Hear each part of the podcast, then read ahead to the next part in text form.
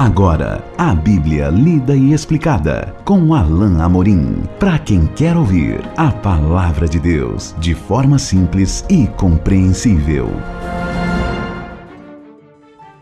Olá, meu querido ouvinte, minha querida ouvinte, estamos de volta com o programa A Bíblia Lida e Explicada. Eu sou o pastor Alain Amorim. Nós vamos continuar juntos o estudo do Evangelho de Mateus. Estamos no capítulo 11. Eu espero que você já esteja aí abrindo a sua Bíblia. Nós vamos hoje para o texto de Mateus 11, a partir do verso 20 até o verso 24. Diz assim então a bendita palavra de Deus. Passou então Jesus a increpar as cidades nas quais ele operava numerosos milagres, pelo fato de não se terem arrependido. Ai de ti, Corazim! Ai de ti, Betsaida! Porque se em Tiro e em Sidom se tivessem operados os milagres que em vós se fizeram, há muito que elas se teriam arrependido com pano de saco e cinza. E, contudo, vos digo, no dia do juízo haverá menos rigor para Tiro e Sidom do que para vós outras. Tu, Cafarnaum, elevar-te-ás porventura até ao céu? Descerás até o inferno. Porque se em, Dom, se em Sodoma se tivessem operados os milagres que em ti se fizeram, teria ela permanecido até o dia de hoje. Digo-vos, porém, que menor rigor haverá no dia do juízo para com a terra de Sodoma do que para contigo. Jesus, aqui nesse texto, traz a consequência e, por assim dizer, pelo menos parcialmente, a antecipação do juízo de Deus que impendia para, para aquelas cidades que estavam vendo o Senhor Jesus, que estavam recebendo o seu, a sua visita e o seu ministério, que estavam testemunhando os seus feitos, ou seja, que estavam vendo aquilo que o próprio Jesus mandou anunciar para João, os coxos sendo curados, os cegos tendo a vista recobrada, enfim, todo o ministério que era positivo, que era bom, estavam vendo tudo isso e estavam ainda assim rejeitando a mensagem e rejeitando o mensageiro, que era Jesus. Então o texto diz aqui que Jesus passou a increpar, que quer dizer que ele estava denunciando essas cidades nas quais ele estava operando milagres. E aqui eu quero lembrar você mais uma vez aquilo que o texto realmente quer dizer com relação a, a, a, a produção, ou seja, o fato de que Jesus é, operava milagres.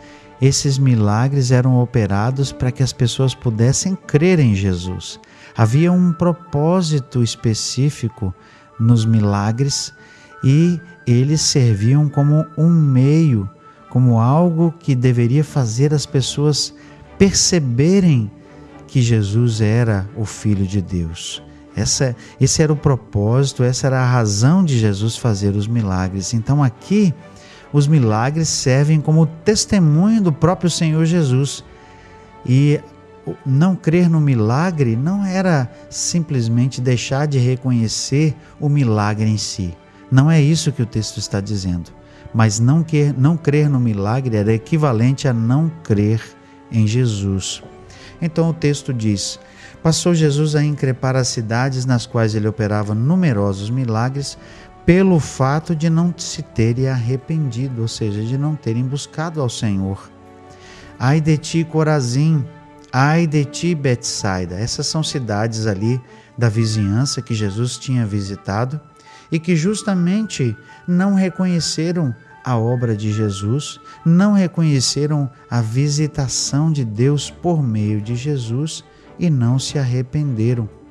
E Jesus faz então a comparação aqui nesse texto a, duas, a, a dois lugares, a duas regiões que receberam severo juízo de Deus no tempo do Antigo Testamento, justamente por causa da sua rejeição do próprio Deus e de mensageiros que foram a elas enviados. Aqui, primeiro, ele menciona Tiro e Sidom, que foram cidades que receberam o juízo de Deus porque não receberam profetas que foram a elas enviadas na época. E depois ele menciona Sodoma, que muitos conhecem, né? a região de Sodoma e Gomorra, lá ah, do tempo ainda de Gênesis, que recebeu no seu, ah, no seu meio ali a figura de Ló. Ló era um servo de Deus e mesmo estando ali, aquela cidade não, é, não ouviu e não reconheceu em Ló a figura de alguém que era mensageiro de Deus. E essas cidades aqui são retratadas como cidades que foram moralmente decaídas e que receberam por isso o juízo de Deus. Mas veja aqui comigo a comparação que é feita por Jesus em relação a essas localidades, eh, em comparação à própria presença de Jesus e do seu testemunho e das obras que Jesus estava fazendo. Ai de ti, Corazim, ai de ti, Betsaida, porque se em Tiro e em Sidom se tivessem operado os milagres que em vós se fizeram, há muito que elas teriam se arrependido com pano de saco e cinza. E contudo vos digo: no dia do juízo haverá menos rigor para Tiro e Sidom do que para vós outras. O juízo aqui para Betsaida e para Corazim seria mais pesado porque eles viram coisas mais impressionantes e testemunharam, é, até mesmo de forma ocular, a presença do próprio Senhor Jesus. Deus encarnado, Deus feito pessoa, estava diante de seus próprios olhos. E os milagres realizados por Jesus eram certamente impressionantes, que deveriam fazer com que essas pessoas ouvissem a mensagem do próprio Senhor. Mas, no entanto, essas pessoas o estavam rejeitando e estavam rejeitando a sua mensagem. E aqui Jesus então compara com essas cidades de Tiro e Sidom, é, que moralmente eram depravadas, mas que receberiam menor juízo. Por quê?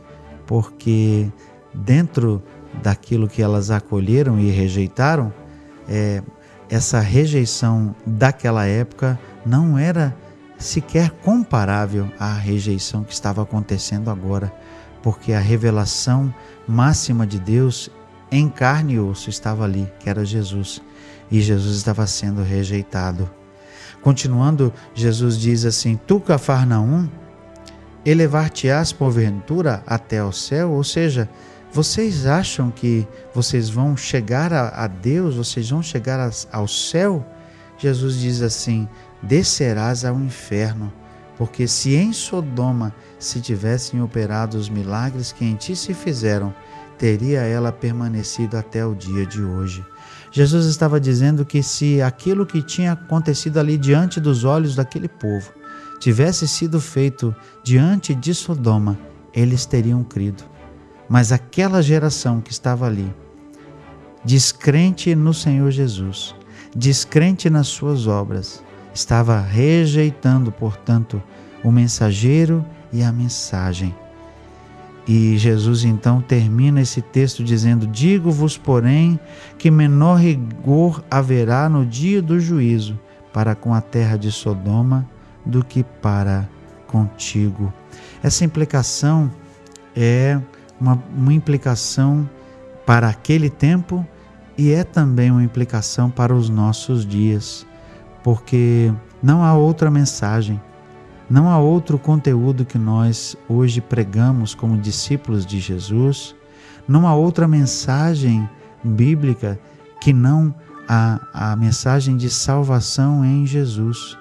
Ou seja, desde os tempos de Jesus até agora, a mensagem é única: salvação para aqueles que creem em Jesus, mas condenação para aqueles que não creem. O juízo é real e, e um juízo mais sério para aqueles que ouvem a mensagem do Evangelho de Jesus, porque Jesus é a revelação final de Deus. Jesus é o próprio Deus encarnado que veio até nós para mostrar todo o seu amor e toda a sua graça. E não há possibilidade é, de salvação para aquele que rejeita Jesus. Não há mais salvação para aquele que não acolhe a mensagem do Evangelho. É o que Jesus estava dizendo. Por isso haveria maior juízo para aquela geração que estava ali com o próprio Deus diante de seus olhos eh, do que haveria para a geração eh, do, do Antigo Testamento, que não tivera o mesmo acesso e a mesma graça e a mesma misericórdia demonstrada ali por Jesus naquelas cidades. O juízo da rejeição de Jesus, sem dúvida, é pior do que o juízo que pessoas lá do tempo do Antigo Testamento tiveram. E a implicação é clara: aqueles que, ouve, que hoje ouvem a mensagem do Evangelho e a rejeitam, e claro, rejeitam o próprio Senhor Jesus, não terão mais salvação, não terão mais como chegar diante de Deus e inventar qualquer tipo de desculpa, porque rejeitaram a mensagem daquele que veio para mostrar a sua graça e o seu amor. E sim, por causa da rejeição, também veio trazer o juízo. É isso que esse texto está dizendo, é esse o alerta para nós, até mesmo através desse texto aqui.